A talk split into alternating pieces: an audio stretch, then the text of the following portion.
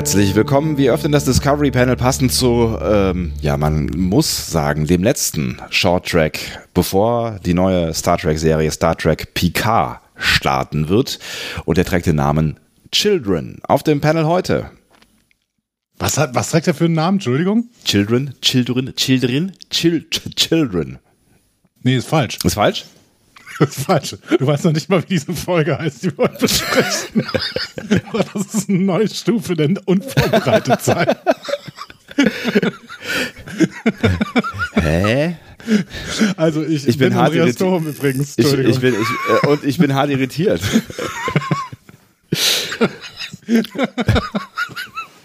okay, das ist gut. Diese, äh, der, der Shorttrack, wer bist du eigentlich? Was? Ah, äh, Sebastian Sonntag. Schönen guten Tag. Ja, dieser Shorttrack heißt Children of Mars. Ah ja, richtig, das fehlt noch. Der Zeilenumbruch und so. Ah, sehr schön. Ah, Ich will, ja schon ich will ja schon zwei Glas Rotwein. Es ist alles, äh, alles relativ. Es ist so eine ent- entspannte Stimmung in mir entstanden jetzt äh, tatsächlich. Es, es gab ja Leute, die sich Sorgen gemacht haben, ähm, äh, ob ich überarbeitet sei. Okay, es macht, ja- macht jetzt gerade nicht den Eindruck, als wäre ich vollständig. Vielleicht bin ich zu entspannt, ja. Allerdings, das macht einen ziemlichen Eindruck, als wärst du überarbeitet, ja. Aber ich äh, fühle mich eigentlich heute sehr entspannt.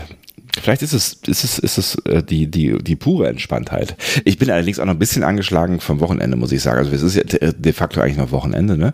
Äh, ich bin noch ein bisschen angeschlagen vom, ähm, von unserem gemeinsamen äh, Wochenende, weil zu wenig Schlaf war. Das war ein sehr schönes Wochenende und ich finde, grundsätzlich haben wir eine sehr schöne Woche. Ich glaube, das ist die Woche, in der wir am meisten erscheinen werden, außerhalb eines Adventskalenders.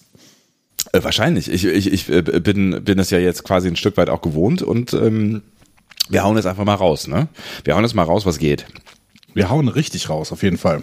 Ähm, aber ich finde es auch toll, dass wir heute im Gegensatz zum Adventskalender mal äh, sowas wie Inhalt haben.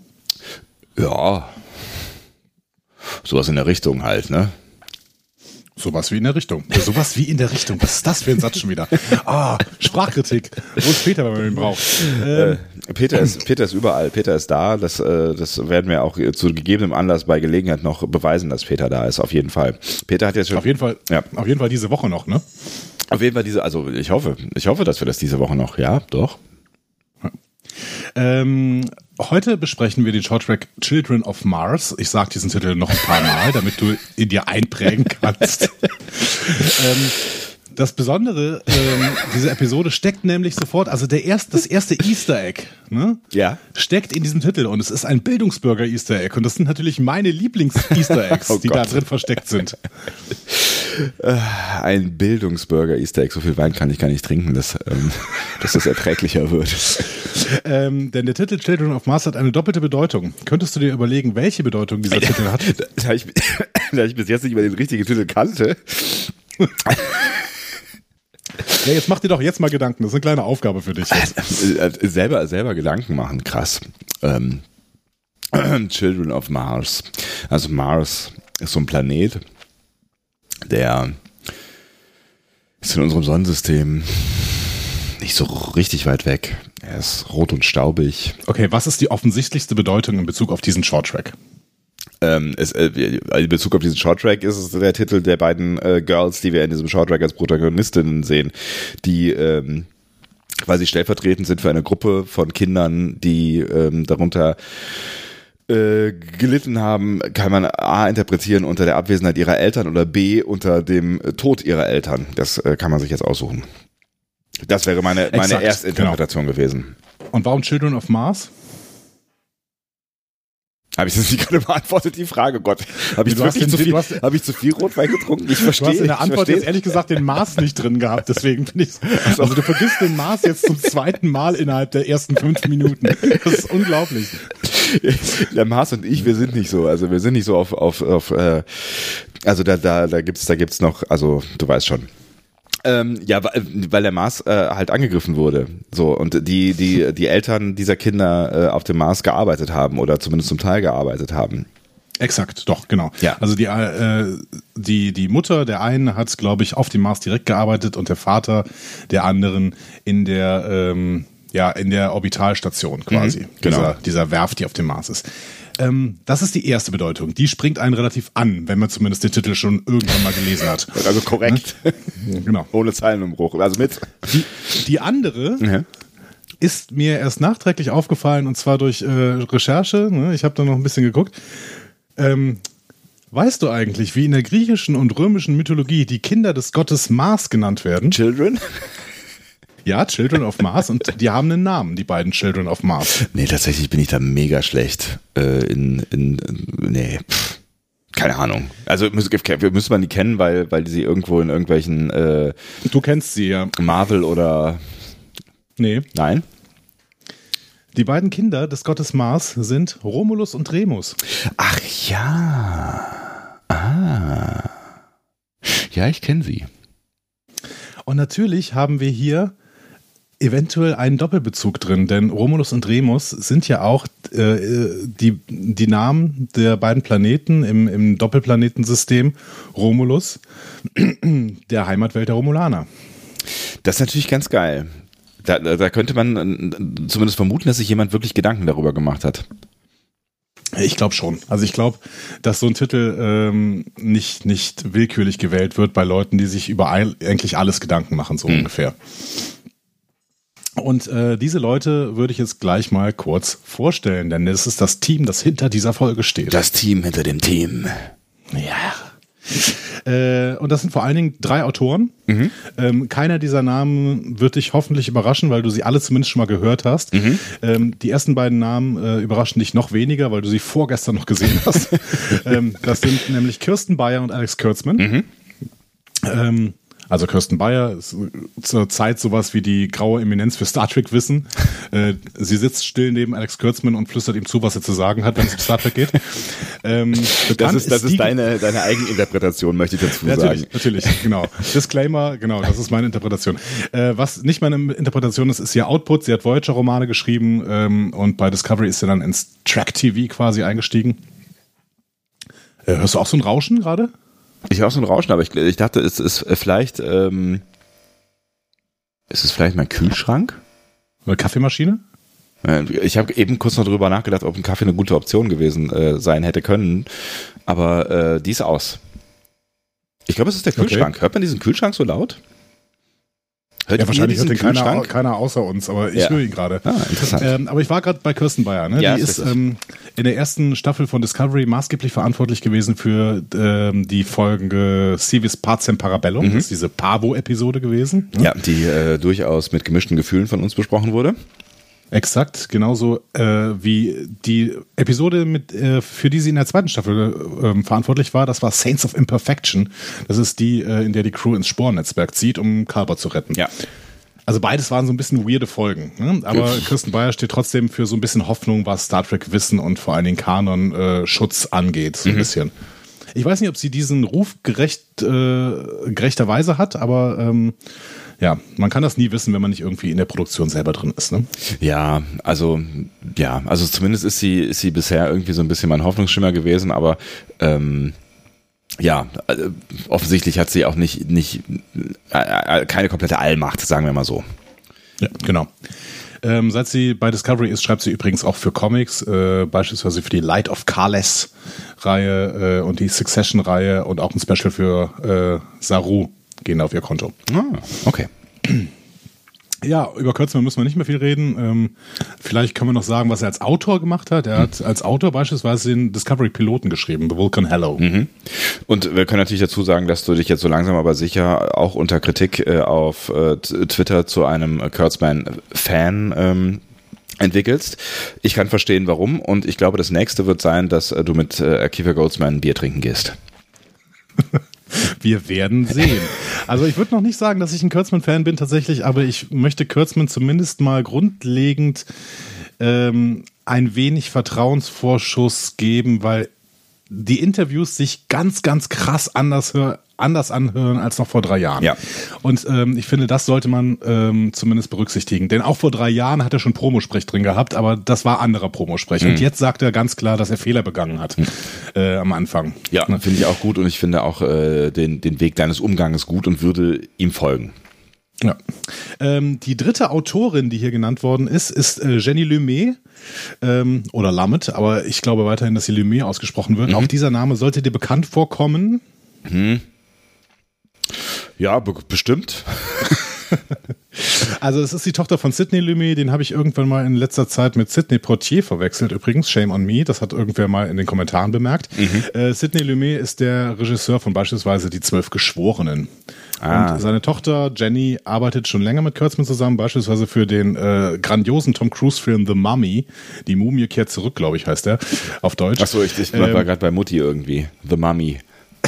Nee, es ist die Mumie tatsächlich. Mhm. Äh, das ist in diesem äh, Monster Universe, glaube ich, äh, hieß das mit, äh, mit dem Gojira-Film und keine Ahnung, ich weiß nicht genau. Hab auf jeden Fall. Gesehen. Ähm, ja, ich habe ich hab davon irgendeinen, ich glaube, ich habe den Godzilla Gojira-Film, ich weiß es nicht mehr genau. Ähm, für Discovery hat Jenny Lumiere auf jeden Fall an Such Sweet Sorrow 1 und 2 mitgeschrieben, mhm. aber auch, aber wer halt auch nicht. Ja. Und, und den äh, Short Track Runaway. Und ich, wir haben immer gemutmaßt, dass sie den Short Track Runaway geschrieben hat und da äh, die Rolle der äh, Mehani Ikahali Kapo entwickelt hat und deswegen auch an Such Sweet Sorrow 1 und 2 mitgeschrieben hat. Ich verstehe, ja. Ja. Ich erinnere mich jetzt äh, genau. auch wieder, dass wir darüber gesprochen haben, aber ähm, ich mal gucken, ich versuche mir mal den Namen zu merken. Machen wir mal was ganz Neues. Ich versuche mir mal diesen Namen zu merken. Genau, zumindest den Namen äh, Jenny Lumet, ja. wenn du schon nicht Mehani Kali Capo sagen kannst. Dafür habe ich doch dich und du lässt dir auch keine Gelegenheit aus, um zu beweisen, dass du es kannst.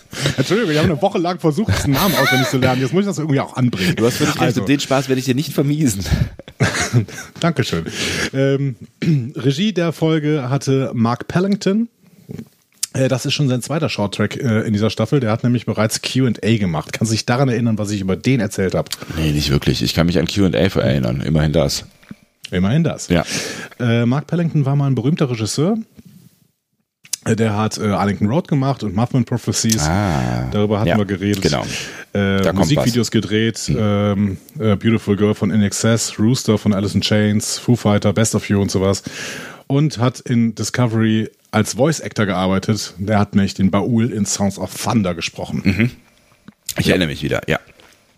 Also ich finde es erstmal gut, dass sie jetzt so einen äh, Regisseur, so einen ähm, früher hochdekorierten Regisseur jetzt offensichtlich ähm, fürs Franchise gewonnen haben.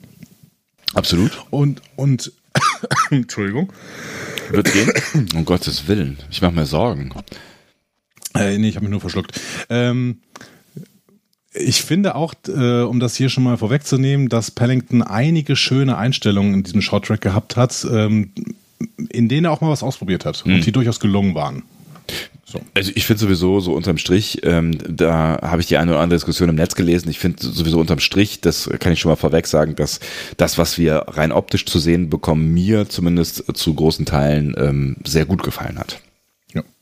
Ja, wir müssen da vielleicht über zwei, drei Sachen gleich sprechen. Ja. Ähm, aber äh, ich würde dir da sofort auch mal zustimmen. Das ist doch schon mal was. Sollen, sollen wir voll reingehen in die Besprechung? Warum äh, eigentlich nicht, würde ich an dieser Stelle sagen. Also sage ich es, warum eigentlich nicht? Ich hoffe wirklich, Entschuldigung, ich muss jetzt wirklich mal kurz einen Schluck Wasser trinken. Das macht ähm, gar nichts. Ich hoffe wirklich, ähm, dass dieses Rauschen, was du im Hintergrund da hast, dass das nachher nicht auf der Aufnahme ist. Also ich, ich, ich höre tatsächlich kein großes Rauschen. Hört ihr ein Rauschen? Ja, solange nur ich das höre, ist ja alles gut. Naja gut, ich höre es natürlich, weil ich in diesem Raum sitze. Das ist der Kühlschrank. Freunde, okay. wenn, ihr, wenn ihr, wenn ihr, wenn ihr äh, in der Küche sitzt, dann hört ihr auch einen Kühlschrank. Ob das jetzt euer Kühlschrank ist, also setzt euch einfach in die Küche, wenn ihr diesen Podcast hört. dann, dann, äh, dann, dann funktioniert das schon. Das ist eine sehr gute Strategie. Ihr wisst noch nicht, äh, Sebastian besitzt ein Küchenstudio offensichtlich. Ein Küchenstudio, ja. So, die, äh, ja, immer, immer noch für einen zu haben. Ähm, die Episode beginnt kalt. Hm? Ein Cold Open, ja. der sich auch äh, nicht mehr als Cold Open irgendwann darstellt, sondern es ist einfach eine kalte Episode. Mhm. Ne? Eiskalt. Ohne Titel, ja. ohne, Titel äh, ohne äh, Vorspann, nichts. Das ist, glaube ich, das erste Mal bei den Shorttracks, wenn ich mich richtig erinnere. Ja, ich glaube, die Shorttracks haben ja alle bisher relativ klassisch angefangen, nämlich direkt mit dem, Short, äh, mit, mit, mit dem Vorspann, ne? Ja, wobei das für Star Trek ja nicht klassisch wäre, weil Star Trek ja eine Cold Open Serie immer war. Nee, also klassisch für die Short Tracks könnte man sagen. Ne? Das haben die, glaube ich, in der letzten ähm, äh, Staffel schon gemacht und jetzt auch. Ne? Ja, genau. Ähm, und äh, in diesem, in dieser kalten Eröffnung treffen wir Kima. Die ist ein nichtmenschliches Mädchen. Wir kennen ihre äh, Spezies noch nicht. Mhm. Und sie wird auch hier nicht genannt. Ähm, deren Mutter arbeitet, wie wir bereits gesagt haben, auf der Utopia Planitia Werft auf dem Mars. Mhm. Und sie wird vorgestellt als Anti-Graph Ringer. Mhm. Was auch immer das ist. Mhm. Ähm, wir sehen, wie Kima mit ihrer Mutter skypt quasi, ne, ja. äh, um mal dieses Wort zu benutzen für eine Technologie, die garantiert nicht von Microsoft ist. ähm, und ähm, die Mutter äh, und die beiden stellen zusammen fest, dass äh, ihre Spezies ungewöhnlich lange und flexible Zungen haben. ja, Mensch. Ja, ich, ich, ich habe dann kurz irgendwie ähm, an der Stelle bei, an, an, an äh, Expans gedacht, äh, auch bei dieser Empty-Graph-Bezeichnung. Ne? Irgendwie habe ich dann irgendwie, das hat vielleicht was mit äh, Gravity und äh, ne? also da gibt es ja auch die, äh, die Belter, die auf, auf diversen äh, fiesen äh, Dingen arbeiten und ähm, auch halt nicht an Schwerkraft gewohnt sind. Und vielleicht hat es damit irgendwas zu tun, aber vielleicht auch nicht. Also wahrscheinlich hat das mit den Zungen zumindest nichts mit der Schwerkraft zu tun. Ne? Nee, das mit den Zungen garantiert nicht. Das ja. garantiert eine Spezies, aber ansonsten kann das schon sein. Ich meine, die, die äh, ähm, Technologie der Föderation ist da, was Schwerkraft angeht, ja wirklich sehr, sehr viel besser als die, die in uh, The Expanse dargestellt ja, wird. Ne? das stimmt allerdings. Also Schwerkraftprobleme haben wir eigentlich in der Föderation nie. Nee. Hm? nee also, also außer vielleicht Scotty ab und zu, aber mein Gott. ja. Ähm, wir sehen dann auch eine Raumstation äh, über dem Mars. Das ist quasi diese ähm, auch oft zitierte, ne? wir sehen das beispielsweise auch am Anfang von Generations, ähm, die äh, ja die Orbitalstation, wo die Raumschiffe dann endgültig zusammengefrickelt werden. Mhm. Ne? Ja. Und da in dieser Station ähm, sehen wir auch vier Sternenflotten, äh, Sternenflottenschiffe, die äh, dort zusammengebaut werden. Mhm. Und da gab es natürlich einige Aufregung im Netz. Da habe ich mir gedacht, dass wir uns darüber wahrscheinlich etwas länger unterhalten werden. Das weiß ich nicht. Also, die gezeigten Schiffe in der Werft sind Schiffe der Discovery-Ära. Mhm ich muss dazu, ich würde dazu sagen, Leute, regt euch ab. Die Shorttracks haben halt wenig Geld in Arbeit mit Szenen und mit Modellen aus anderen Serien und äh, dementsprechend auch hier aus Discovery. Ja. Ähm, so, das ist die Erklärung äh, außerhalb des Drehbuchs. Im Drehbuch könnte man das selbst, selbst im Drehbuch würden mir Sachen einfallen, wie man das erklären kann. Also entweder äh, nach der Zerstörung von Romulus werden jetzt alle Schiffe rekrutiert, damit irgendwie äh, alles Mögliche unternommen werden kann bei Rettungsmissionen und was auch immer. Auch alte Schiffe. Ne, und die, die werden jetzt wieder der, irgendwie aufgehübscht oder. Genau, die ja. in, der, in, der, Werft irgendwie nochmal auf Vordermann gebracht werden können. Ähm, oder, das fände ich auch noch eine ganz charmante Erklärung, das ist eine Ausstellung zum First Contact Day. Eine Ausstellung in der Werft? Ja, so eine historische Ausstellung, weil die feiern da den First Contact Day und dann äh, kommen äh, Schiffe, die in dieser Werft, äh, also Schiffstypen, berühmte Schiffstypen, die in dieser Werft gefer äh, gefertigt worden sind, kommen dann nochmal hin, äh, damit sich Besucher das angucken können. Und die docken da einfach mal an und dann äh, kann man da eine Runde drauf drehen. Genau. Hm.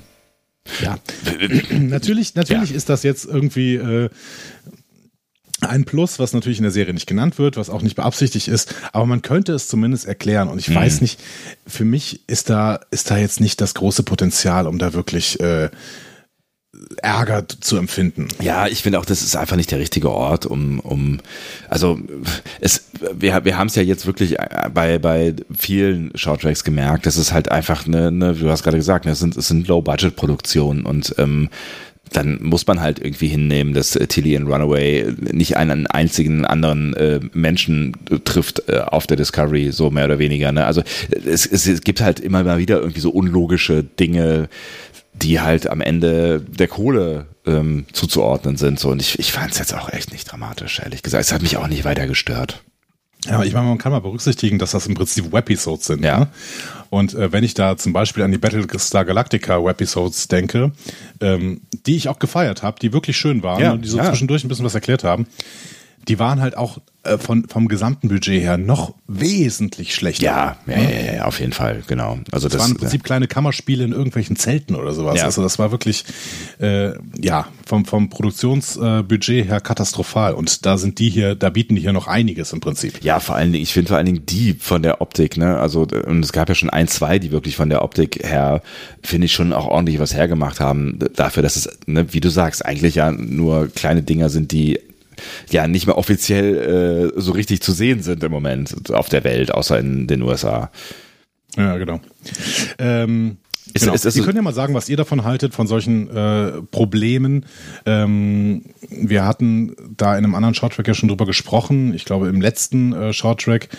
Ähm, das sind im letzten Shorttrack, im animierten Shorttrack könnte man vielleicht noch irgendwie wirklich von Fehlern sprechen, von Kanon-Fehlern, weil da hätte man ja alles zeichnen können. Ja. Ähm, wenn man schon das hier gezeichnet hat. Hier ist es vielleicht noch ein bisschen unproblematischer, aber sagt uns doch mal eure Meinung dazu. Ist das Brummen weg? Ja. Gut, der Kühlschrank ist auch gerade, hat sich wieder beruhigt. Ihm ist kalt genug. Hervorragend. Ja. Ja, dann treffen wir Lil ein menschliches Mädchen, mhm. ähm, dessen äh, deren Vater in der Mars Orbital Facility arbeitet, also in der Orbitalstation quasi. Ähm, und da habe ich darauf gehofft, dass du mir jetzt sagen wirst, woher ich die kenne. Ich kenne die Schauspielerin. Echt? Ja. Nee, ich kenne die nicht. Ich finde, die Verdammt. sieht ein bisschen, bisschen so aus wie ähm, die deutsche die deutsche Darstellerin aus, aus Jerks. Wie heißt sie denn noch? Was sind Jerks noch gleich? Äh, hier Fariadim und Christian Ulmen. Ah, habe ich nicht gesehen. Ähm, da Feline äh, Rogan. Die sieht so ein bisschen aus wie Feline Rogan. Dann muss ich ja wohl selber mal suchen. Aber ich kannte die Darstellerin tatsächlich nicht. Äh, die Darstellerin, äh, deren Namen mir auch jetzt gerade äh, entfallen ist, ja. den habe ich aber gleich sofort wieder. Ja, ich auch. Sadie Monroe. Sadie ja. Monroe. Genau. Internet Movie Database. Also ich kannte sie nicht. Ähm, Woher kenne ich sie denn? Aber während du überlegst, woher du sie kennst, erzähle ich mal kurz, was mit ihr denn passiert. Äh, der Vater hat offensichtlich ihr eine Videobotschaft geschickt. Das scheint mir aber eine vorab aufgezeichnete Videobotschaft des Vaters sein. Und er entschuldigt sich bei ihr, dass er dieses Jahr aufgrund des Arbeitsdrucks nicht zu ihr kommen kann. Krass, oder? Ähm, und Lil ist zutiefst enttäuscht, traurig ja. und äh, wischt die Nachricht dann auch relativ früh weg. Ähm, ist schon äh, beeindruckend, weil wir, wie wir nachher erfahren, erst den 5. Mai haben. Ne? Oder 5. April, 5. April. Ja, und vor allen Dingen sagt er ja äh, wieder, ne? Also das heißt ja im, im Klartext, dass, dass, ähm, sie, dass er möglicherweise jetzt schon mehrere Jahre oder zumindest im zweiten Jahr nicht die Erde besucht hat und nicht seine Tochter gesehen hat. Also das finde ich schon, ähm, finde ich schon krass. Ja, finde ich auch beeindruckend. Woher wissen wir eigentlich, dass es der 5. April ist? äh, weil es ähm, hier Dings äh, Day ist, äh, Dingsbums Day. First Contact Day. Dankeschön. Es hängt ja auch äh, überall mehrfach. Genau, genau. Ähm, ja, ich bin äh, sehr, also ich, man kann sich natürlich noch darüber streiten, ob die weiterhin äh, die normal, also ob die auch das Jahr so berechnen wie wir mit Januar, Februar, März, April und so weiter. Ach so, ja. Vielleicht sind Jahre auch dann was anderes. Das, das ist eine steile These, aber ähm, ja, das werden wir, das werden wir jetzt, wir haben ja schon mal irgendwie über Sternzeit philosophiert und Umrechnung von Sternzeit und so ein Kram. Das ja, ja. werden wir jetzt nicht gelöst bekommen. Das ist richtig. Ähm, hast du mittlerweile was rausgefunden, woher du die Darstellerin kennst? Ähm, ich könnte mir vorstellen von Orphan Black. Ich gucke jetzt gerade noch mal kurz. Äh, sie spielt auf jeden Fall da, da mit. Ähm, ich muss gerade noch mal gucken, was sie denn da spielt. Da war sie aber viel, viel jünger. Ja, aber da, da, da, da kenne ich sie auf jeden Fall her. Und. Gut, äh, viel jünger. Ähm, das war 2014. Das okay, ist ja sechs Jahre krass. her. Und die ist jetzt fast, keine Ahnung, vielleicht ist sie 18. Ich weiß es nicht. Müsste ich. Also die ist 18? Die sieht so viel jünger aus noch. Ja, aber häufig sind die ja ähm, auch Schauspielerinnen, die eher Jüngere spielen, meistens ja schon älter. Ich guck mal gerade, das müsste doch auch hier irgendwo stehen. wie alt die Dame ist. Das interessiert euch wahrscheinlich überhaupt gar nicht. Das ist nur mein Hirn, was äh, diese. Seid auch morgen wieder dabei, wenn es heißt, Sebastian Sonntag googelt. Tim, Tim, Tim, Tim, Tim, Tim, Tim. Working Moms hat sie auch mitgespielt. Okay, gut. Also, also offensichtlich ist eine bekannt, bekanntere Kinderschauspielerin, die hier auch einen, sofort einen guten Job macht, weil sie mit der Mimik spielen kann, ähm, wie es ähm, Jonathan Frakes niemals geschafft hat. ich glaube, ich kenne sie tatsächlich vor allem aus Working Moms. Das ist ähm, äh, eine, eine britische, äh, wenn ich das richtig erinnere, britische ähm, Comedy-Serie ähm, über Menschen mit äh, kleinen Kindern. Ähm, in die ich mal reingeschaut habe, die tatsächlich gar nicht so scheiße ist. Also die, die ist ganz, ist ganz witzig. Ähm, also hier Sebastians Empfehlung an alle Hausfrauen und Männer. ähm, an alle, Moms, BBC-Serie bestimmt. An alle, die, äh, die denken, dass sie Probleme mit Kindern haben äh, und das Gefühl haben, allein zu sein. Ähm. Ihr seid nicht allein. Ihr seid nicht ähm, allein. Wir können aus diesen beiden Szenen mit, äh, mit äh, Lil und Kima noch ein bisschen was rausziehen. Ne? Wir wissen äh, nämlich zum Beispiel, dass sowohl Lil als auch Kima in der Nähe der San Francisco Bay Area ähm, wohnen, denn wir sehen mhm. aus Lils, Lils Fenster die Golden Gate Bridge. Ähm, die ist offensichtlich jetzt wieder aufgebaut worden, äh, denn wir erfahren in Deep Space Nine, dass die Breen beim Anf äh, äh, Angriff auf die ähm, Erde die Golden Gate Bridge in Trümmern gelegt haben. Im Jahr 2375. Aber die nicht schon mal gesehen? Weil irgendwie kam mir das total bekannt vor ähm, mit, ich meine, wir hätten auch schon mal drüber, drüber geredet, dass es die Golden Gate Bridge wieder gibt mit Solarpanels drauf. Genau, äh, das haben wir in Discovery in der letzten Folge auch gesehen. Genau. Ah, such, such sweet sorrow. Dann ist es wahrscheinlich ja. auch einfach wieder ein, ein Schnittbild gewesen, was man nochmal recycelt hat. Genau, ja, möglich. Ähm, und während Lil sich fertig macht, sieht man auch noch ein sehr, sehr schönes äh, Poster in ihrem Zimmer. Auf dem steht das Wort Bioran. Stimmt, genau, ja äh, was auch immer sie da gerade abfeiert. Ne? Also wir, wir wissen, die Bajoraner, die kennen wir aus DS9 und äh, wir kennen sie sogar schon aus TNG mit äh, dem prominenten, der prominenten Vertreterin Rolaren. Ähm, und vielleicht feiert sie irgendeine bajoranische Sportmannschaft oder eine bajoranische Musikgruppe, wie auch immer. Ne? Also ja, irgendwas feiert sie aus Bajor. Vielleicht auch die, die ähm, ja doch recht äh, omnipräsente Religion wahrscheinlich auch noch zu der Zeit, ne? Könnte ja auch sein, dass sie da irgendwie gerade in äh, ihrer Pubertätsphase äh, Halt und Orientierung bekommt. Maybe. Findest du es schön, wenn äh, Bajoraner bei Picard vorkommen würden? Äh, also die, sie wären ehrlich gesagt nicht die ersten, die mir einfallen würden, auf die, die äh, sie jetzt da treffen könnten, also die irgendwie eine Relevanz für die Geschichte äh, haben äh, könnten, wovon wir jetzt ausgehen, wie die Geschichte aussehen könnte, auch da, äh, auch wenn ihr wisst, dass wir jetzt so einen Hauch Vorsprung haben, ähm, ist da ja noch immer sehr viel Spekulation bei. Aber ich, ich finde, da können noch alle vorkommen und deswegen. Ja, ähm, es, also es kann, es kann relativ, ne, es kann definitiv jeder vorkommen, aber ich bräuchte sie jetzt nicht dringend, aber ich würde mich auch freuen. Das ist so ein bisschen so wie alte Bekannte, finde ich. Also weil man sie ja sehr viel schon in DS9 äh, gesehen hat und ich finde, dass, dass sie irgendwie, also nicht zuletzt durch Kira, eine sehr sympathische Verkörperung bekommen haben. Ja, guck mal, und Nana Visitor hatte bestimmt Zeit, um auch nochmal ganz kurz Major Kira zu spielen. Warum eigentlich nicht? Hm. Vielleicht äh, leitet die mittlerweile DS9. Das Wer könnte weiß. sein. Wer weiß das schon alles so? Genau.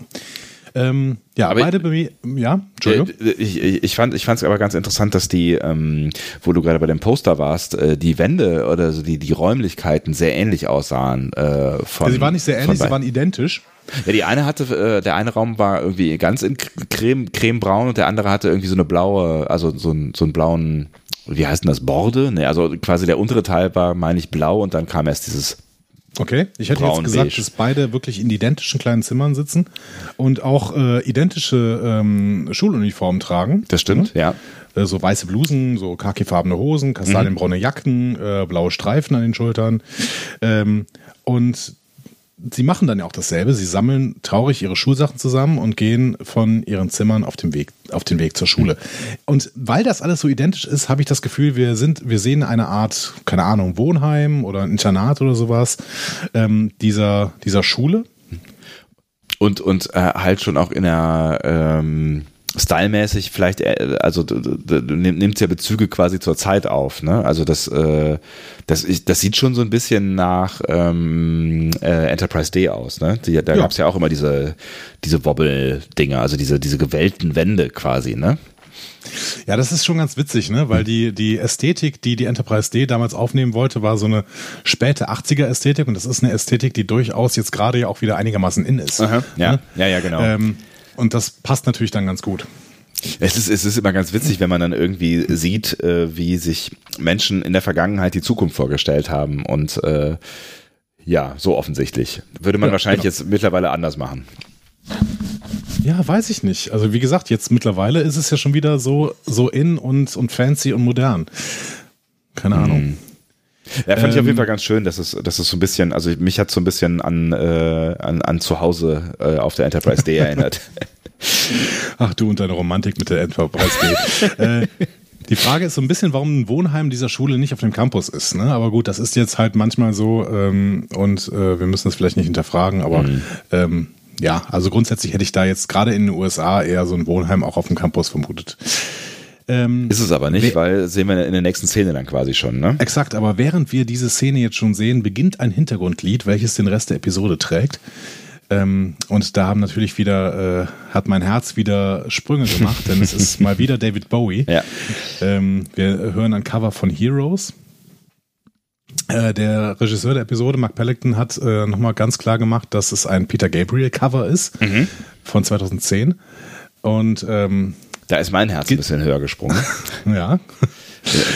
Und seltsamerweise wurde genau dieses Cover ähm, ja auch schon in der dritten Staffel von Stranger Things verwendet. Ist das so? Ach was, mhm. ich bin ja nie bis zur dritten Staffel vorgedrungen, weil ich tatsächlich nach der ersten Staffel, ähm, ja, enttäuscht ist ein großes Wort, aber es, es war, ich fand's, ich fand's irgendwie nicht, nicht so, nicht so gelungen wie de, der Rest der Welt offensichtlich und deswegen habe ich es bis heute nicht geschafft, die zweite Staffel äh, ähm, äh, mir anzuschauen, weil die Motivation irgendwie fehlte ja. und äh, geschweige denn die dritte Staffel. Hast du, hast du es gesehen?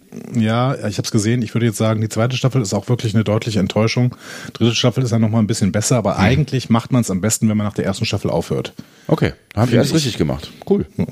Nur, ja, du warst aber enttäuscht nach der ersten Staffel. Ich war nach der ersten Staffel relativ begeistert und das ist dann eben eine andere Situation. Ja, ich glaube, wir haben schon mal, wir haben schon mal irgendwie an anderer Stelle auch auf diesem Podcast darüber gesprochen. Ich fand es einfach ein bisschen schade, dass sie mit ihrem Fund, was sie so gut aufgebaut haben in den ersten Folgen, äh, dass sie das, dass sie das so schlecht gehaushaltet haben, quasi. Also ich fand es einfach zu schnell, dass revealed wurde, worum es am Ende geht. Und ich glaube, ich hätte es viel spannender gefunden, wenn wir noch irgendwie nochmal vier Folgen damit verbracht hätten, zu spekulieren, was denn da jetzt eigentlich los ist. Also so ein bisschen Dark-mäßig. Ja, genau. Ja. Also, ne, also ich finde, hat Dark vieles besser gemacht als, als uh, Stranger Things, aber that's my opinion.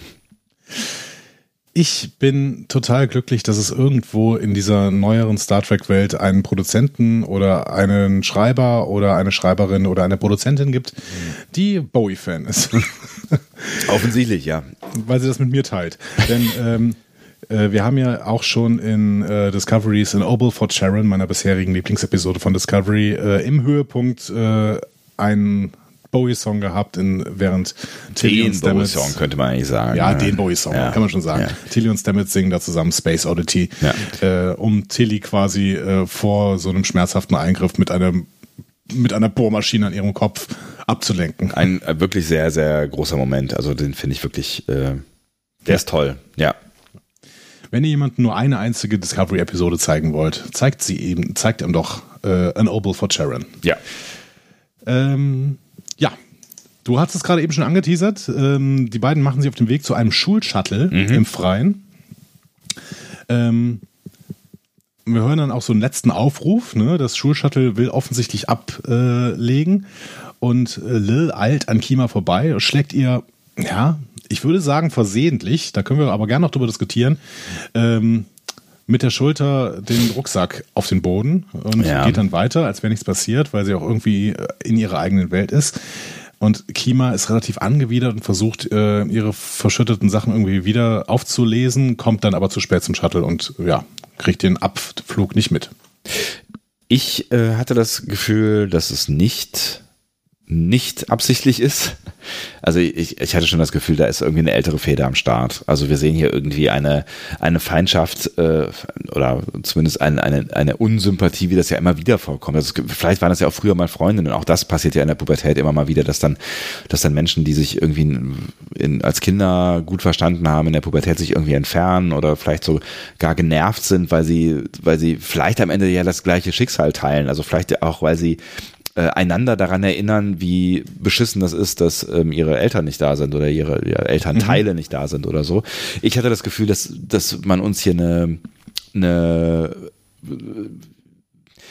ja, Feindschaft ist das falsche Wort, ich suche gerade ein anderes, aber äh, ne, eine, eine Beziehung zeigen möchte, die eine Geschichte hat und die sich ähm, immer weiter extremisiert äh, in diesem Short Track. So, also das, das schaukelt sich ja so, so herauf. Und vielleicht, so war mein Eindruck, zumindest schaukelt sich das schon seit längerem so Stückchen für Stückchen ähm, rauf. Und wir haben jetzt quasi den, den, den, den letzten Schwung einer äh, exponentiellen Kurve gesehen. Es gibt drei Episoden, äh, es gibt drei ähm, Interpretationen. Ne? Die erste ist, äh, das war ein Versehen. Ja. Die zweite ist deine. Ja. Und die dritte wäre, ähm, dass die, äh, ähm, dass Lil einfach extrem wütend ist über ihren Vater und irgendwie ihre Wut loswerden will. Und mhm. da stand Kima halt gerade im Weg. Ja, kann auch, auch das, auch das kennt man ja. Ne? ja. Ne? Also man kennt das irgendwie, wenn man richtig wütend ist und dann irgendwie das Gefühl hat, oh, ich möchte jetzt, dann, dann hat man am besten einen Boxsack irgendwo, um da richtig mal gegenzuschlagen oder mhm. sowas. Ne? Und sie hat dann quasi einfach nur das genommen, was gerade naheliegend war und hat, äh, hat einfach mal ein bisschen rumgerempelt quasi. Genau. genau. Mhm. Ja, nichtsdestotrotz, die Wirkung auf Kima ist klar, Kima ist sauer. So. Hm. Ähm, wir können aber noch mal kurz über. Äh, zu Recht ähm, möchte ich äh, sagen, ne? also völlig zu ja, Recht, weil sie, ne? dann diesen blöden Shuttle dann noch, also das ist ja auch eine sehr restriktive Nummer gewesen. Ne? Also ich komme gefühlt äh, zehn Sekunden zu spät und laufe gegen Kraftfeld, fand ich auch schon echt mies so. ne? Ja, aber so ist das halt. Ne? Ja. Also so ist es auch beim, beim Schulbus. Ne? Wenn du äh, zehn Sekunden zu spät kommst, ist er halt weg. Ja. Ähm, das Design des Schulbus fand ich ganz spannend, denn äh, ich habe doch das Gefühl, dass ich unter diesen neuen roten und schwarzen Markierungen, die da drauf waren, äh, ein Discovery Shuttle gesehen habe. Tatsächlich. habe ich gar nicht drauf ja. geachtet. ja, äh, natürlich auch hier wieder der, äh, der Kohle geschuldet. Ne? Ja. Aber wir könnten ja auch uns äh, annehmen, dass die Sternflotte einfach ihre alten Shuttles nicht wegschmeißt, sondern sie recycelt und sie zu Schulbussen auch umbaut, oder? Warum eigentlich nicht? Wobei ich äh, dann mich immer frage, äh, eigentlich müsste es ja ein anderer Antrieb sein. Ne? Also es müsste ja eigentlich irgendwie ein anderer Antrieb äh, sein, der, also die Shuttles haben ja alle Warp-Antrieb, ne? Und der funktioniert ja nur im äh, Weltall. Ich meine, die haben wahrscheinlich auch alle einen Impulsantrieb, aber es wäre ja. wahrscheinlich ziemlich bescheuert, ähm, Warp-Gondeln mit sich rumzuschleppen, wenn man eigentlich nur, immer nur auf Impuls fährt, äh, fliegt. Also äh, habe ich mir da so überlegt, jetzt gerade spontan in meinem Kopf. Aber vielleicht ist es auch äh, eine, eine Ecke zu viel. Dann wird der äh, Warp-Antrieb halt ausgebaut. Ähm, wir, gehen, wir gehen ins äh, Atrium der Schule. So, sehr ne? wohl. Das ist ein sehr, sehr weitläufiger Raum. Ich wünschte, meine Schule hätte so viel Platz. Ja, aber ähm, ich meine, was, was machst du mit dem Platz, wenn du ihn nicht nutzt? Also ich meine, was, also der Platz ist ja einfach, ne, da stehen auf hunderten Quadratmetern stehen irgendwie fünf Hocker rum und äh, drei Panels hängen an der Wand und sonst ist da ja nichts. Ja. Wir sehen vor allen Dingen zwei große holographische Bildschirme, auf denen die Worte Grow und Achieve steht. Ja. Also wachse und ähm, habe Erfolg oder so. Ne? Ja, bekomme, werde, weiß ich nicht, äh, ja. werde was. Ja. Ähm, ich habe das Gefühl, hier war wieder ein Easter Egg drin. Denn äh, wenn man sich das Holo-Banner von Achieve so ein bisschen näher anguckt, mhm. sieht das für mich so aus, als wäre darunter, wären darunter diese Majestics Mountains von Paramount. Mhm. Also aus diesem Paramount-Logo. Ja. Ne? Und das wäre vielleicht dann so ein kurzer Gruß von CBS an Paramount, weil sie sich ja jetzt wieder zusammengerafft äh, haben. Auch das ist mir nicht aufgefallen. Aber gut, wenn Gibt du das sagst, dann glaube ich dir das. Wenn ihr mal so ein bisschen Paramount-Logo eingibt, dann wisst ihr sofort, um welchen ähm, Berg es sich handelt. Mhm. Und dann legt doch mal dieses, ähm, dieses äh, Achieve-Bild ähm, von aus dem Short Track darüber und dann ich finde, das ist, eigentlich ist es dasselbe. Hm. Äh, Moment, ich gucke das nochmal gerade, ob ich das nicht auch verifizieren kann für dich nochmal. Achieve Banner Short Track Children of Mars. Paramount Logo schaue ich mir in der Zwischenzeit nochmal an. Und was macht ihr so in der Zwischenzeit? Hm? Hm? So. Kurz mal Das- Käsebrot schmieren. Ja, Ja. mein Gott, wir sind ja nicht auf der Flucht hier, ne? Gott. Ah, noch so ein Spruch. So. Es gibt, es gibt T-Shirts mit dem Paramount-Logo drauf. Schön.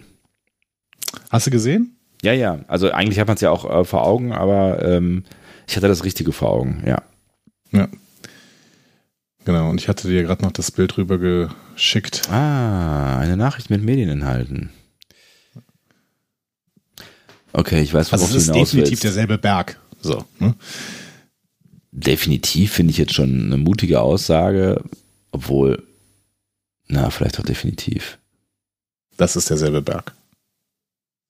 Ja, hat auch diesen Schatten da, ne? Ja. Ja, du hast schon recht. Das ist, ähm, es ist schon recht Und- auffällig, ja, ja. Und dann macht man sowas nicht. Ne? Also, ähm, Das andere Bild Gefühl. ist übrigens ein äh, Windows XP-Hintergrund. Stimmt. ja. Es genau. gab doch diesen, es gab diesen Standard, aber es gab noch so einen zweiten.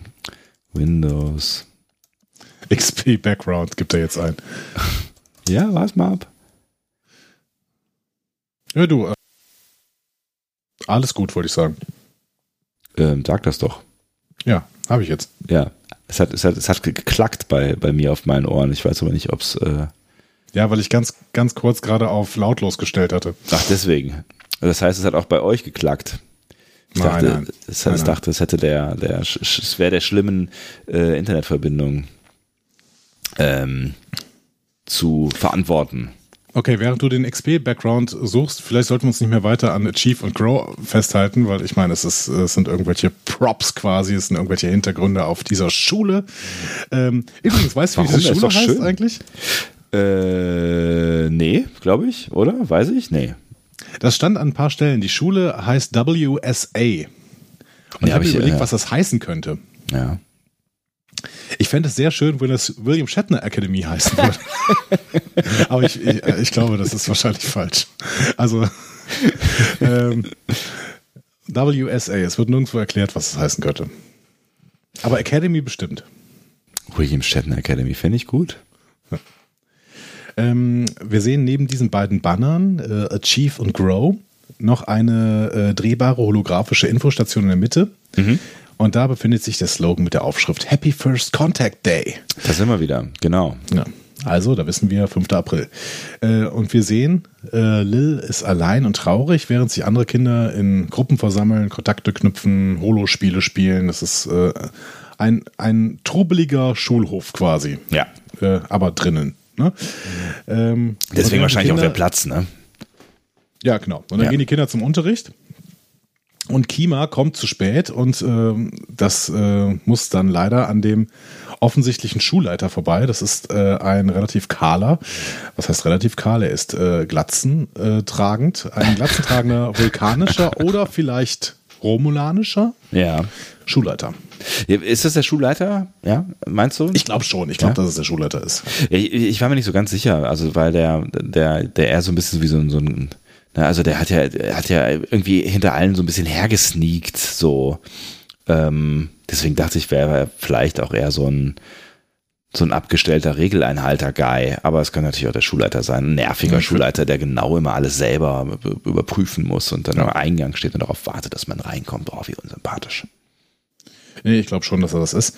Äh, und ich frage mich halt wirklich, ob er Vulkanier oder Romulaner sein soll. Ich meine, die Romulaner äh, sind ja jetzt auch auf der Erde, ähm, ähm, zumindest teilweise, nachdem sie da eben äh, gerettet worden sind. Deswegen können wir uns vielleicht auch vorstellen, dass es ein Romulaner ist.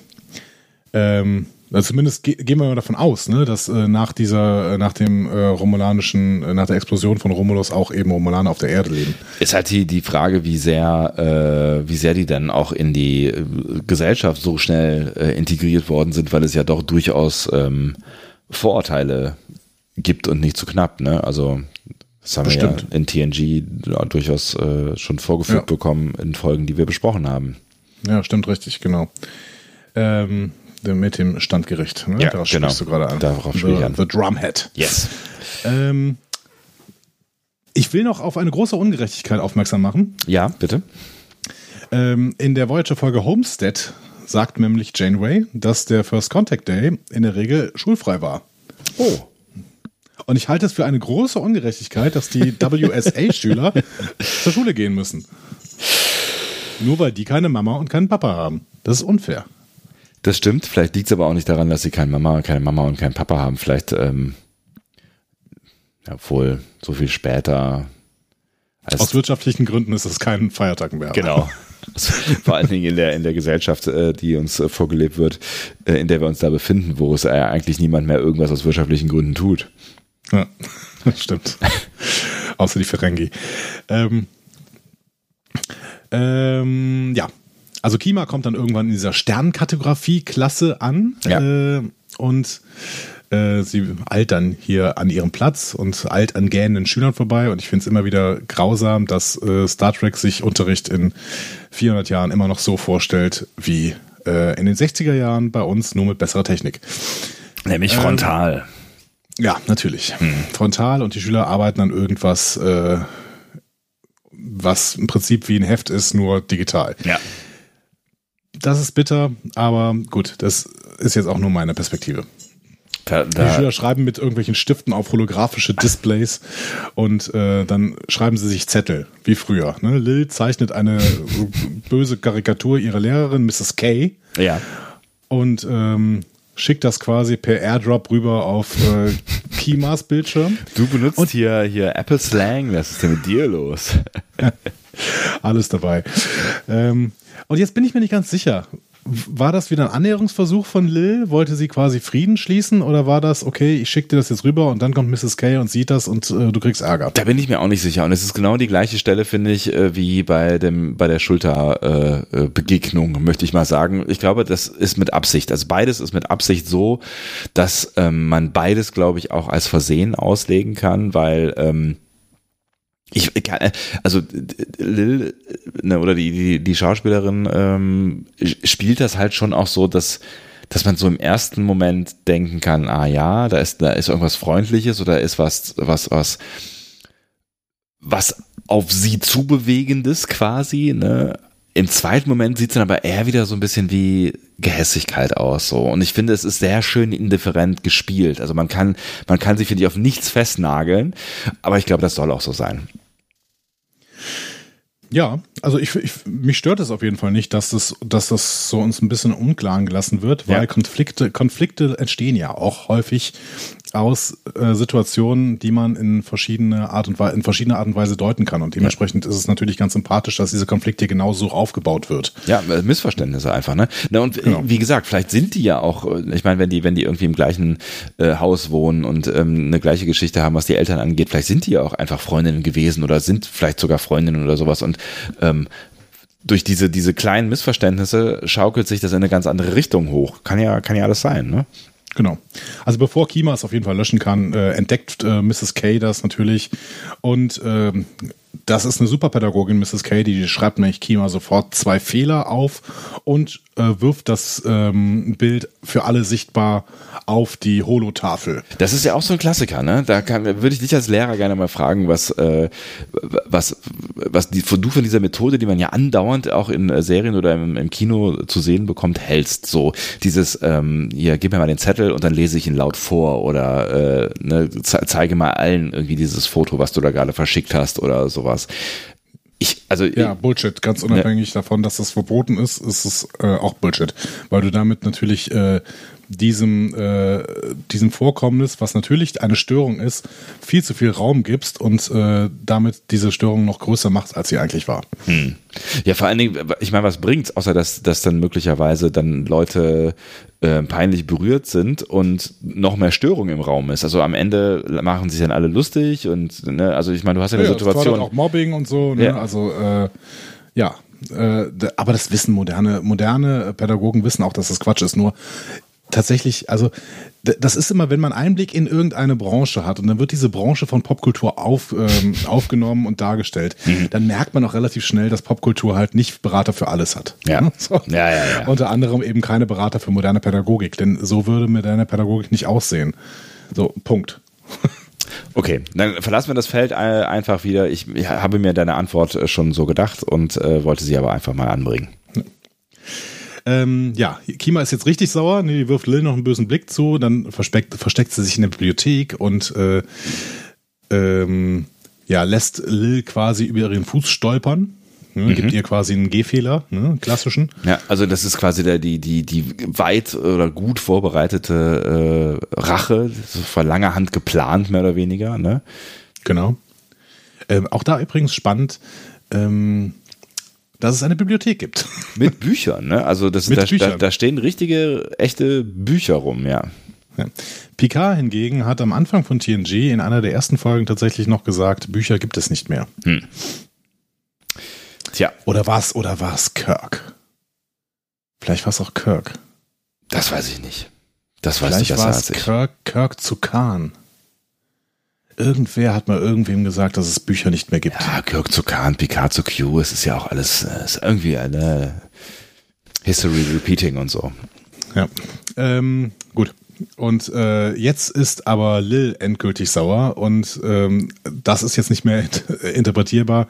Sie stellt Kima quasi in ihrem Schließfach. Die be beiden geraten in einen Kampf äh, der auch ein richtiger Faustkampf wird. Ne? Und während ihre Klassenkameraden rund, rundherum stehen und jubeln. Ja, wie das halt ähm, so ist, ja. Nee, wie es nicht so ist. Auch das ist schon wieder Schwachsinn. Also das passiert nicht. Schüler sind nicht so. Punkt. Äh, die stehen nicht daneben und jubeln und auch äh, Kollegen sind nicht so, die würden eingreifen viel früher, bevor da irgendwie die Fäuste so fliegen und sowas. Vor allen Dingen auf dem Gang. Also wenn es in irgendeiner Ecke des Schulhofs passiert oder sowas, na klar, aber die stehen mitten in der, mitten in der Schule.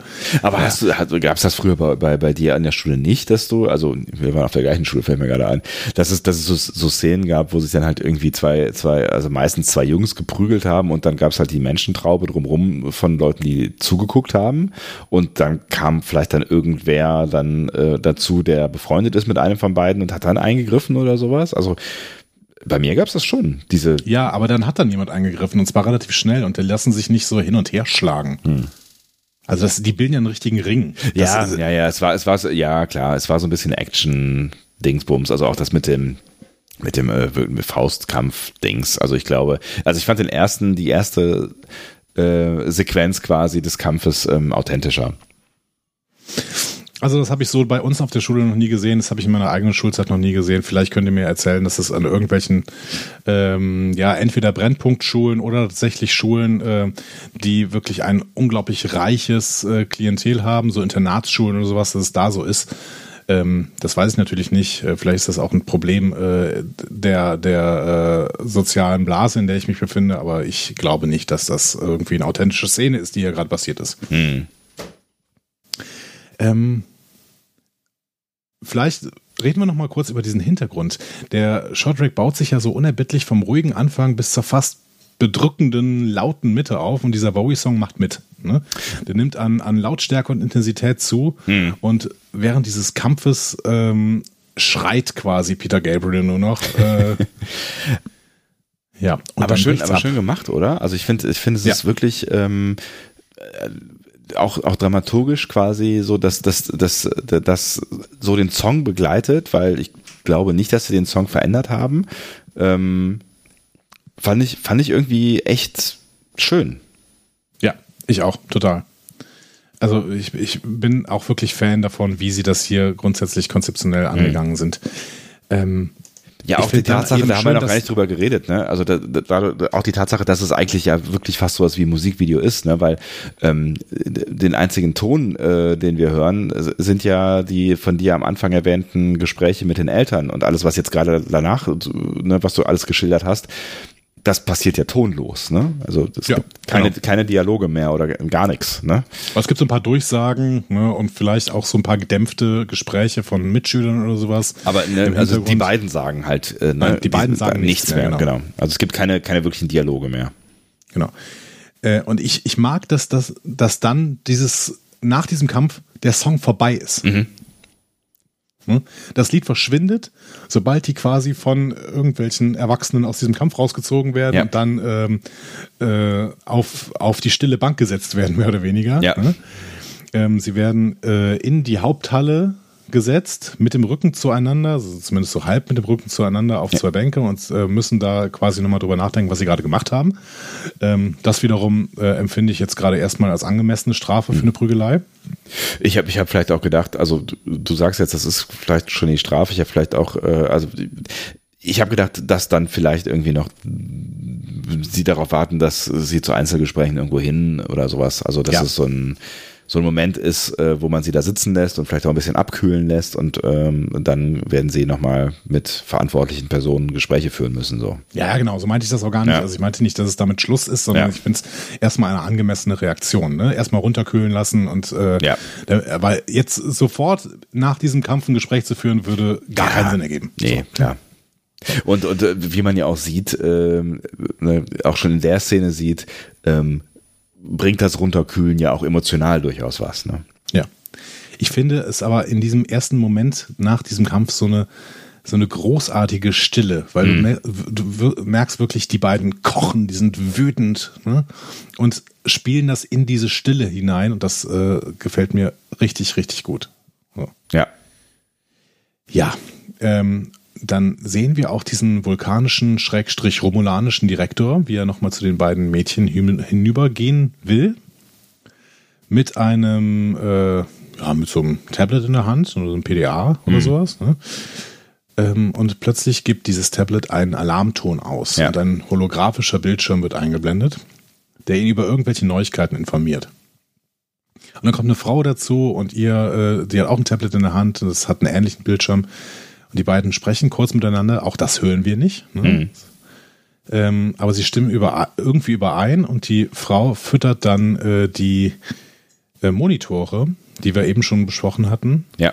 mit äh, einer News-Sendung, der Federation News Network.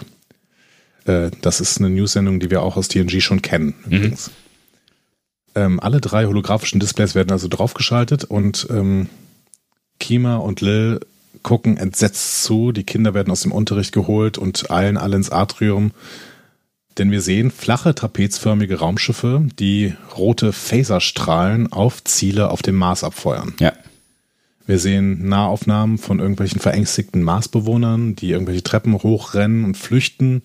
Wir sehen viele massiven Explosionen. Wir sehen auch die äh, Szenen, die wir kürzlich in so einem Trailer von Star Trek PK gesehen haben, ne, wo er äh, quasi in den Forward sitzt und äh, im Hintergrund explodiert der gesamte Mars. Ja.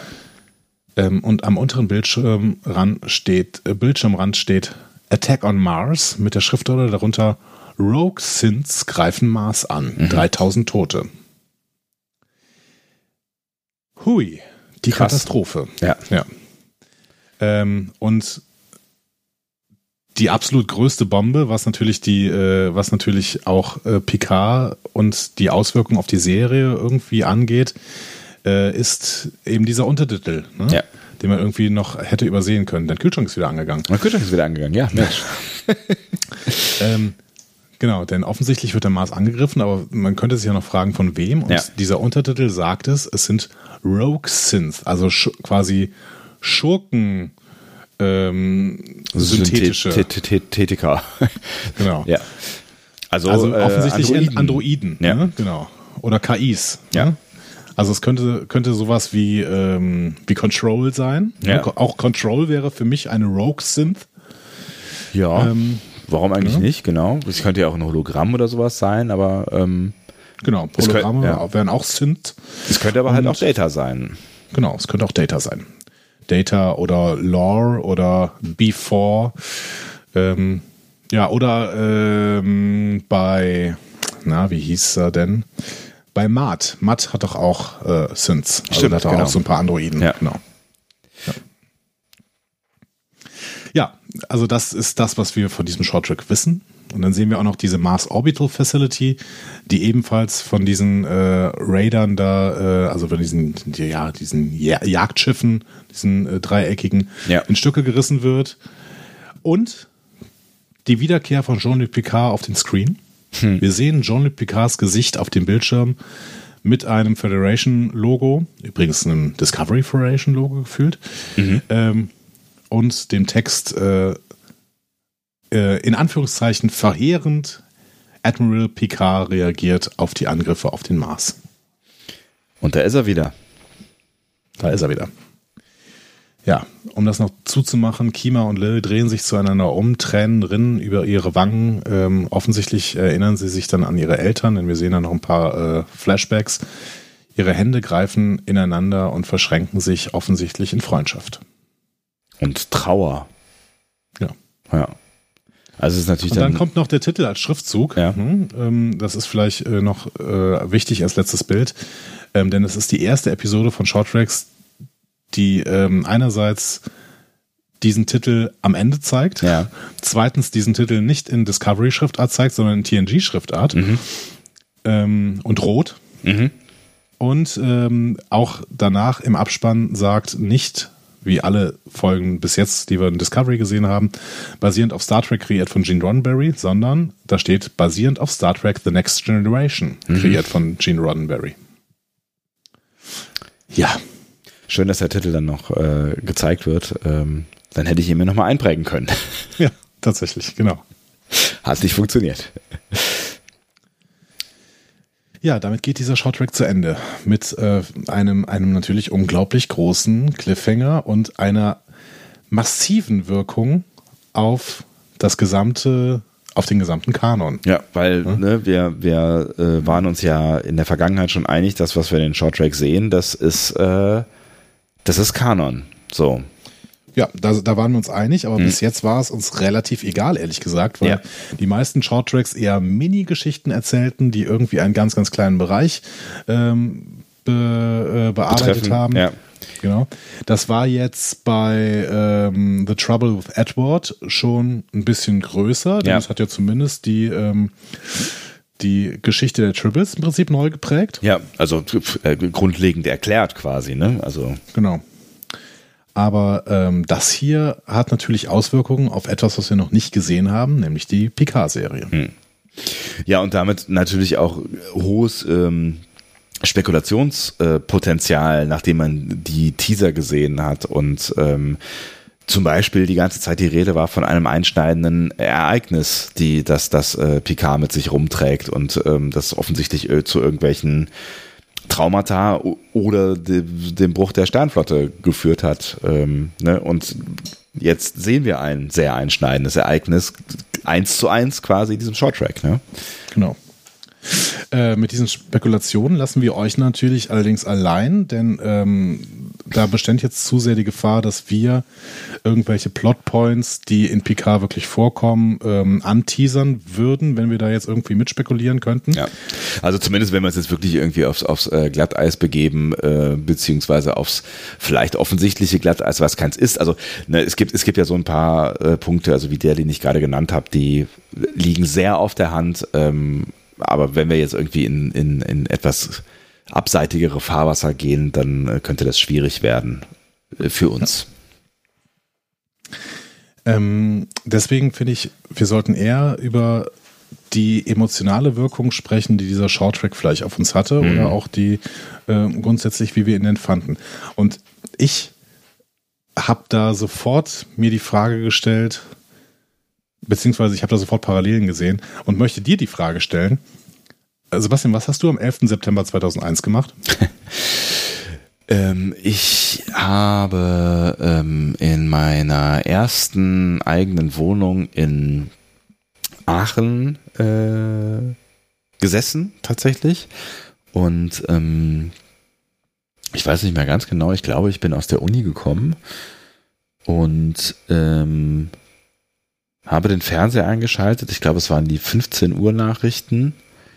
Und es war kurz nach, ähm, das müsste man erst einmal recherchieren, ob das vom Zeitablauf stimmen kann. Vielleicht war es auch die 14 Uhr Nachrichten, ich weiß es nicht mehr genau. Auf jeden Fall habe ich in die hineingeschaltet und es war kurz nachdem das ähm, erste Flugzeug in den ersten äh, Turm geflogen ist.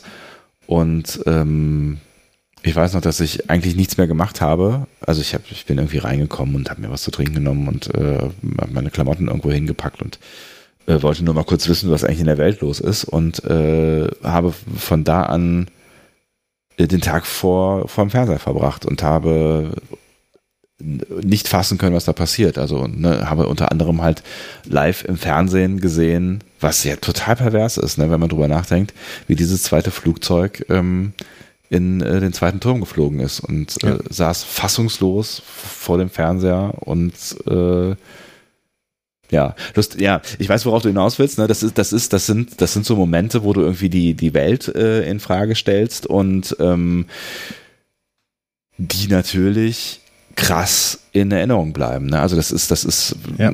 ich kann ja, kann ja wahrscheinlich von keinem zweiten Nachmittag ähm, aus diesem Jahr oder aus diesem Monat oder vielleicht auch aus den letzten fünf Jahren, die äh, so detailliert wiedergeben, was ich da empfunden und äh, gemacht habe. Exakt. Und ich glaube, jede Generation hat so einen Moment. Ich mhm. habe äh, äh, da äh, mir sagen lassen, dass zum Beispiel die Challenger-Katastrophe so ein Moment war, äh, wo wirklich alle gebannt irgendwann vor dem Fernseher gesessen haben.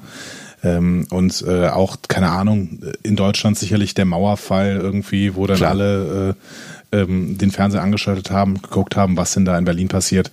Ähm, was natürlich ein, ein sehr, sehr, viel schöneres Ereignis war als der 11. September. Ja, ne? Aber es gab, ja. es gibt diese einschneidenden Momente, die man als Generation, die eine Generation prägen werden und äh, die man auch niemals mehr vergessen wird. Und mal jenseits von den persönlichen Umständen, in denen hier die beiden äh, Kinder waren, ne?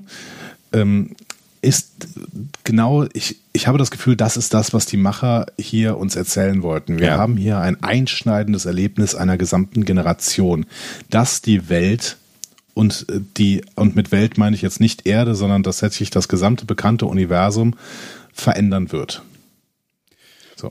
Was, was, ja, was ja auch klar ist, weil äh, ne, ja schon da äh, ähm, relativ schnell äh, dann offensichtlich das Ausmaß ja auch schon transportiert wird. Ne? Also das wird ja direkt von, über wie viel Toten geredet? Also Hunderttausenden oder sowas, ne? Ja. Ja, äh, nee, es wird jetzt erstmal da gerade von 3000 geredet. Also 3000, aber, okay, ähm, ja. Aber äh, das kann natürlich auch noch alles steigern, äh, steigen, ne, weil wir da offensichtlich erste Meldungen äh, sehen.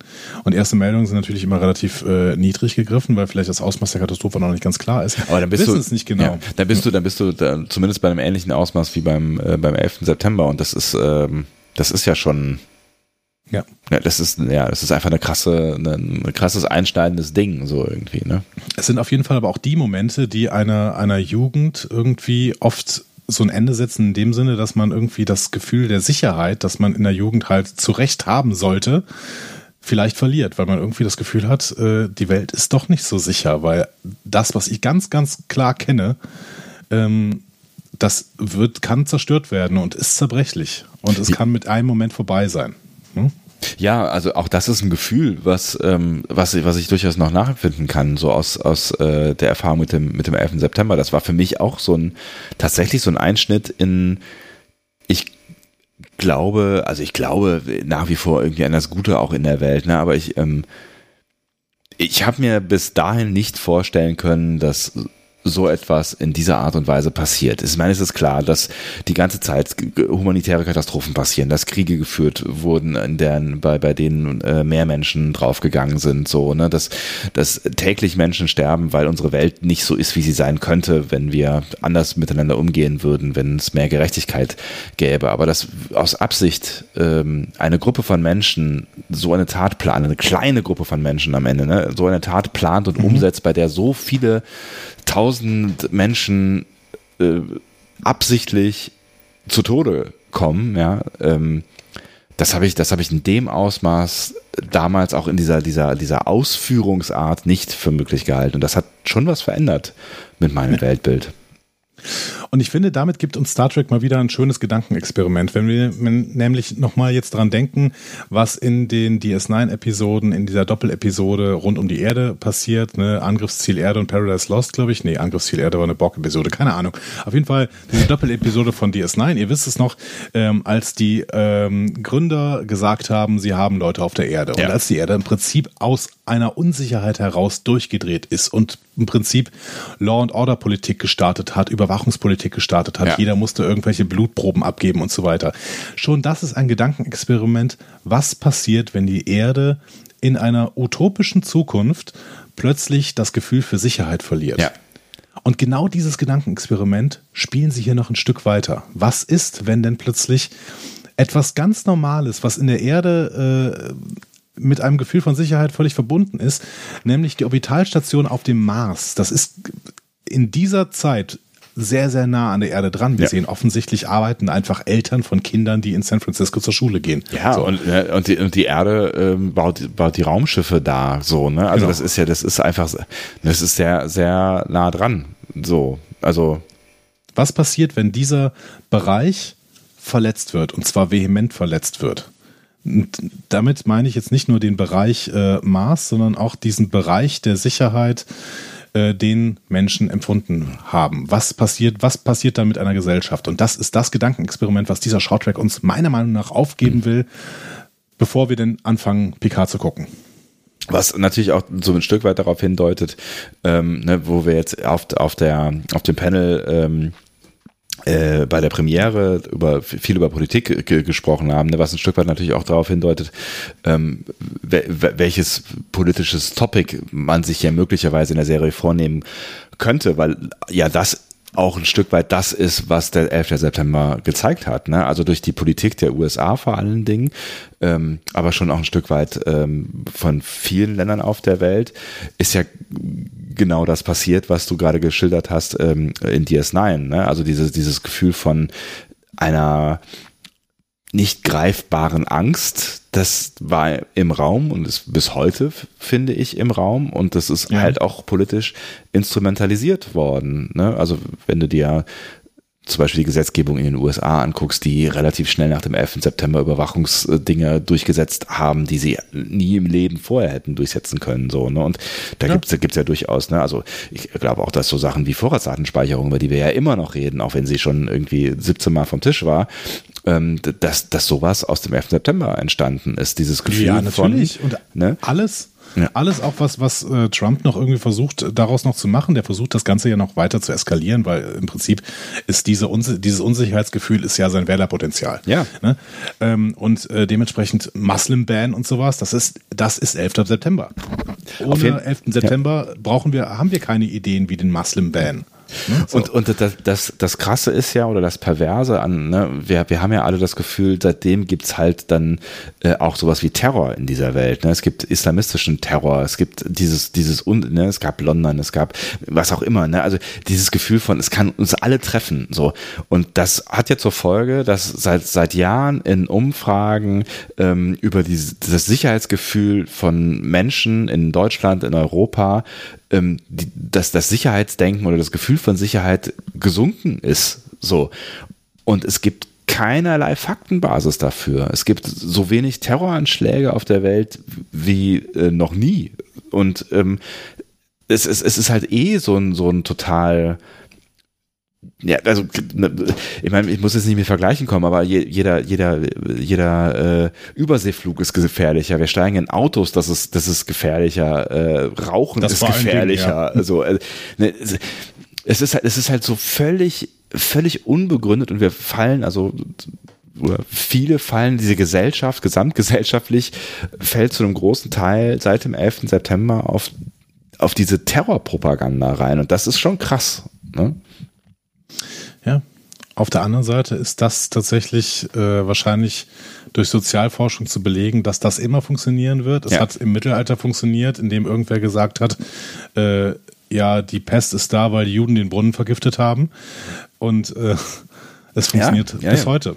Und das sind, das sind wahrscheinlich dieselben gesellschaftlichen äh, Effekte, die du in jeder Gesellschaft wahrscheinlich seit Menschengedenken beobachten kannst. Hm. Und ähm, ich finde es wirklich überragend, dass uns hier dieser Shorttrack diese Gedankenexperimente vorsetzt und uns damit quasi auf Gedankenreise schickt in Bezug auf das, was denn in Star Trek PK eventuell passiert. Mhm. In der wir, äh, in der Serie, in der wir ja dann eine Zukunft sehen, die nochmal ein Stück weitergeht. Ne? Das ja. wissen wir durch die Teaser und Trailer. Und das, was hier passiert ist, ist ein bisschen her. Ja. Äh, und wir wissen aus den Teasern und Trailern, dass äh, PK nicht mehr in der Sternflotte ist.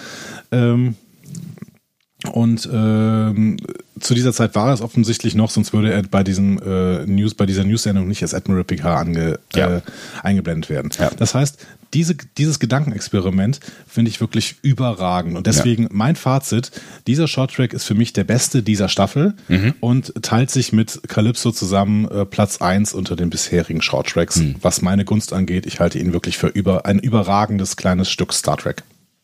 Ja, es ist halt was ganz anderes. Ne? Also ich, ich finde ihn jetzt gar nicht mal ähm, so überragend. Ähm, also ich finde ihn jetzt äh, ehrlich gesagt nicht total überragend gemacht. Es ist halt ein Musikvideo, es ist ein gut gemachtes Musikvideo und es hat ein, ein sehr bedeutsames Ende für das, was jetzt äh, alles kommen mag, möglicherweise. Es ist der, die Rückkehr von äh, Jean-Luc Picard auf äh, den Screen nach so langer Zeit.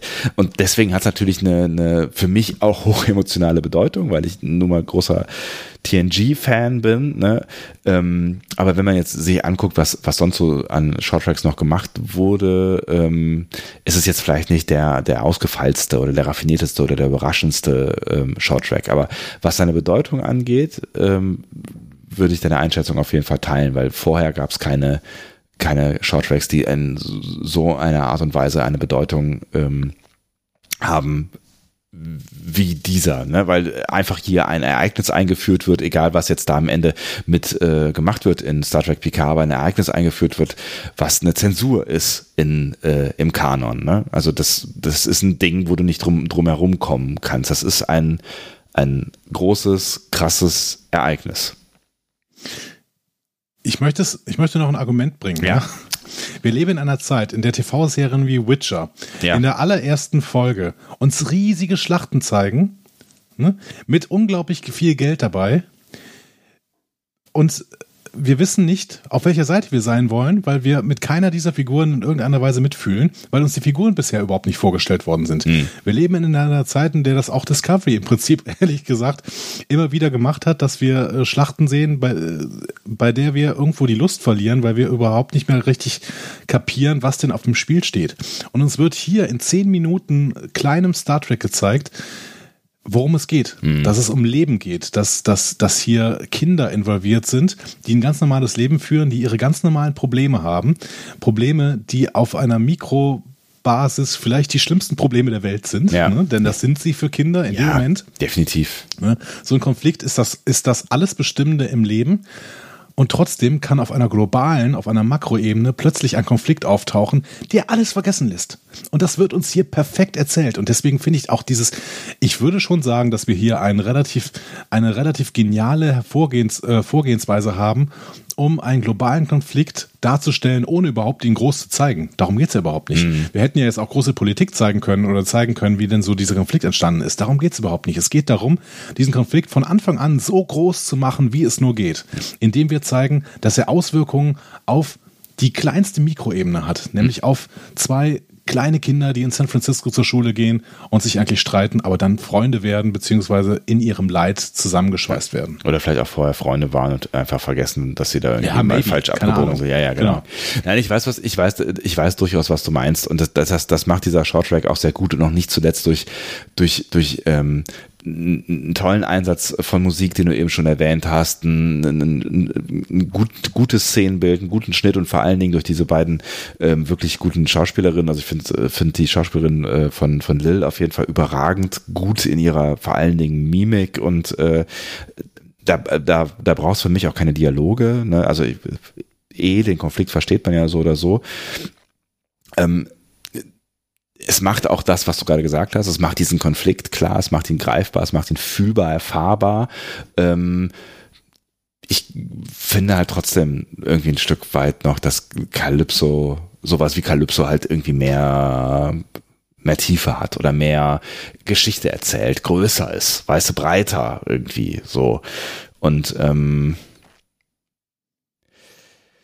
deswegen will ich jetzt nicht sagen, dass dieser, dieser, dieser, dieser Shorttrack nicht weniger Bedeutung oder mehr Bedeutung hat. Also ich finde, die Bedeutung kommt durch was anderes als die Art und Weise, wie er eine Geschichte erzählt. Und das tut er nicht schlecht und durchaus auch geschickt. Du hast es gerade ja schon erläutert.